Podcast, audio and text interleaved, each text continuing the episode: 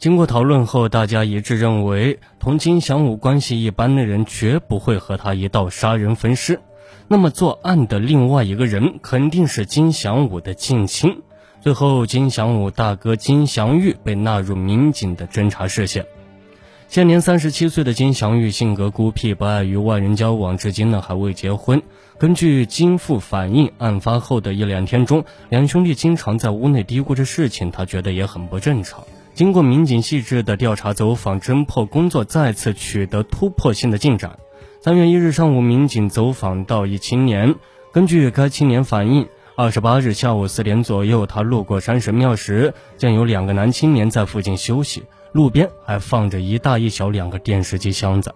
出于好奇呢，他路过朝箱子里踢了一脚，那个戴眼镜的男子突然站起，他见状就赶忙离去。他踢后感觉箱子里装的绝对不是电视机。民警当即掏出了金祥武、金祥玉照片让其辨认。辨认后，该青年认定二十八号下午见到的那两个男青年就是照片上这两个人。另外，民警们还找到当时在河滩放羊的一位农民。据此人讲，当天下午五点左右，两个男青年坐着三轮摩托车来到河滩边，把两个电视机箱放下后，其中一个人走近对他说：“老头，不走了，该回去了。”民警掏出了金祥武、金祥玉的照片，让老汉辨认。老汉一下就认出了金祥武就是当时和他说话的那个男青年。三月一日下午，那个曾经在案发现场下午拉电视机箱子的三轮摩托车车主也被民警们找到。经过三轮车主对金祥玉、金祥武三兄弟二人照片的辨认，三轮车主肯定那天在山神庙前租车的就是金祥武、金祥玉。立即抓捕金祥武、金祥玉，专案组立即作出决定。但是此时的金祥武、金祥玉早已逃得无影无踪。仔细分析完两兄弟的社会关系，发现几年来与家住辽宁锦州临海市的舅舅和家住郑州的二哥四姐来往密切。专案组决定兵分三路：一路前往郑州其二哥和四姐家，一路前往其户籍所在地平顶山五羊钢铁公司。第三路前往辽宁锦州金祥武舅舅家进行抓捕。三月四日，前往郑州平顶山抓捕的民警先后扑空，但赶赴辽宁抓捕组传来捷报，二犯在其舅舅家被抓获。民警们立即对二人进行了审讯。起初呢，金祥武、金祥玉摆出一副死猪不怕开水烫的架势，拒不认罪。贾又遮遮掩掩与民警周旋，但是在铁一般的事实面前，兄弟二人的心理防线开始崩溃，最后如实供述罪行。二月二十七日星期天午饭后，杜洛飞、段科科、薛亚山三人结伴走出洛轴家属院，一起去玩电游。在家在校，这三个孩子都是听话的，好学又活泼可爱的。和许多孩子一样，他三个也架不住电子游戏厅的诱惑。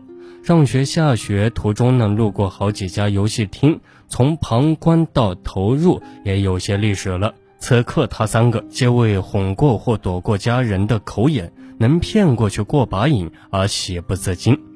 三人走进了索尼电子游戏厅，游戏厅老板金祥武冷瞅他们三个，不像迎客，倒像防贼。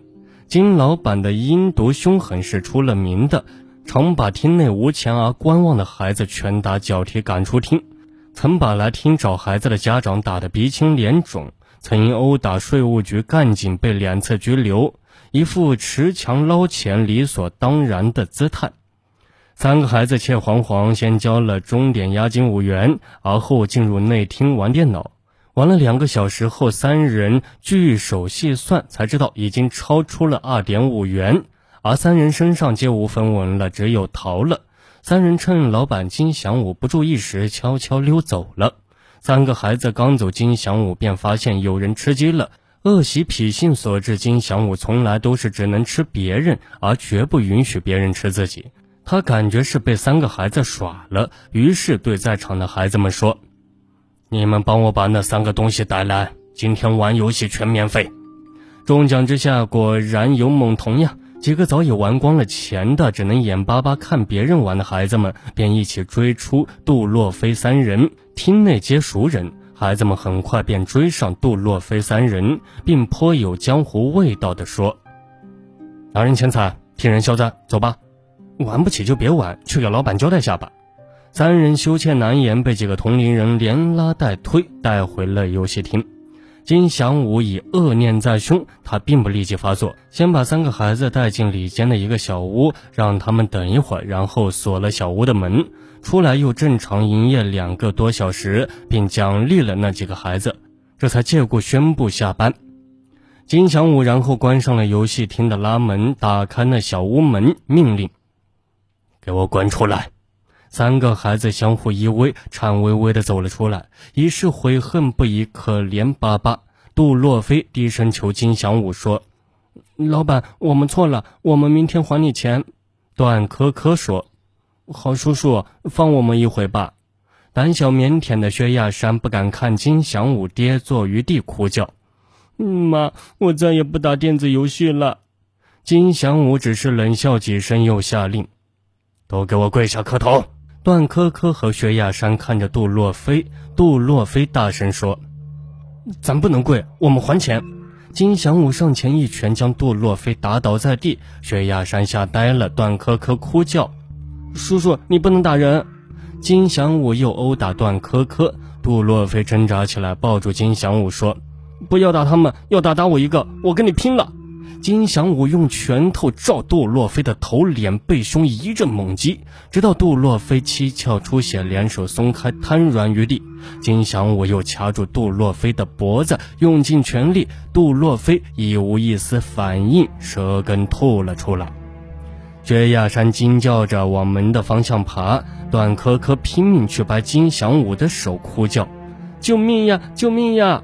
金祥武松开两手，呆了几秒，而后牙根一咬，抓起一把水果刀，朝段珂珂的身上猛刺，接着又扑向了薛亚山。在刀子捅进身体之前呢薛亚山哭叫一声：“妈，你来打我吧，我再也不打游戏机了。”但此时已经晚了。在确信三个孩子死后，金祥武又将地上的血迹收拾好后，回到家中，欺骗其父说。后屋的电视机坏了，拿两个电视机箱子装出去修一修。之后又叫其哥哥金祥玉前往游戏厅。两人走到游戏厅边时，金祥武将杀死三个孩子的事向金祥玉讲了。金祥玉二话没说，走进店内，和金祥武一起用箱子将三个孩子装上，拉回家中。二十八日中午。两人从家中抬着两个箱子，装上了一辆黄色的车，途经一加油站，又买来汽油，后又换乘三轮摩托车，将两个箱子运到寻香村荒沟内，浇上汽油焚烧，而后逃回辽宁锦州老家。两人以为如此便做得天衣无缝，哪料没过几日便落入了法网。三个孩子被害，三个家庭都非常痛苦。杜洛飞是爸妈的心头肉，在学校。杜洛菲可说是品学兼优，也是班主任特别喜欢的尖子生，还曾在市集刊报过自己的诗歌。现在小洛菲没有了，他妈妈疯了。每次挣脱看管时，他便拿着刀斧去挨个砸游戏厅的门，边砸边哭叫：“菲菲，妈妈给你报仇了！”段科科刚过完十二岁的生日。他的妈妈望着刚送给孩子的礼物，十万个为什么，对记者、对干警们一遍又一遍地说：“为什么？为什么呀？”薛亚山的爷爷则每天抱着孩子的照片不停地哭泣，而凶手金祥武在被抓的那一刻却并不惊慌。金祥武只是苦笑说：“ 不就是一死，十八年后又是一条好汉。”可以说是丧心病狂，但两千年三月二十五日庭审时，金祥武面对法官的几句问话，还是看得出来，他也觉得如此做太残忍了。法官问他：“你有什么要求吗？”“我我想见见家人。”“你也有亲情？”“人心深处都有，只是在这个社会上，有时……你的电脑厅办证了没有？”钱早交了，而且每月都交，但没给证。他们说交钱就行。游戏厅不允许孩子出入，你不知道吗？都知道，但都允许。你认为游戏厅对孩子有没有好处？肯定没有。你后悔吗？现在有点后悔了。后悔啥？说不清。反正小时候好勇斗狠，十几岁学做生意，如今除了钱之外，任何事、任何人我都讨厌。这些天在看守所想想，也真划不来。你当时怎么下得了手呢？现在想想，也真太狠了。他的哥哥金祥玉被抓住后开始说：“为了弟弟，我只能如此，一点悔悟的意思都没有。”后来则不止一次抱头痛哭。我真傻，我为啥不去报案呀？但此时为时已晚。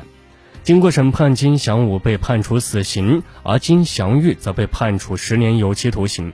在临刑前那一刻，金祥武才多少有一些害怕，但悔之晚矣。好了，本期的命案一千宗就给您播讲完毕了，我们下期节目再见。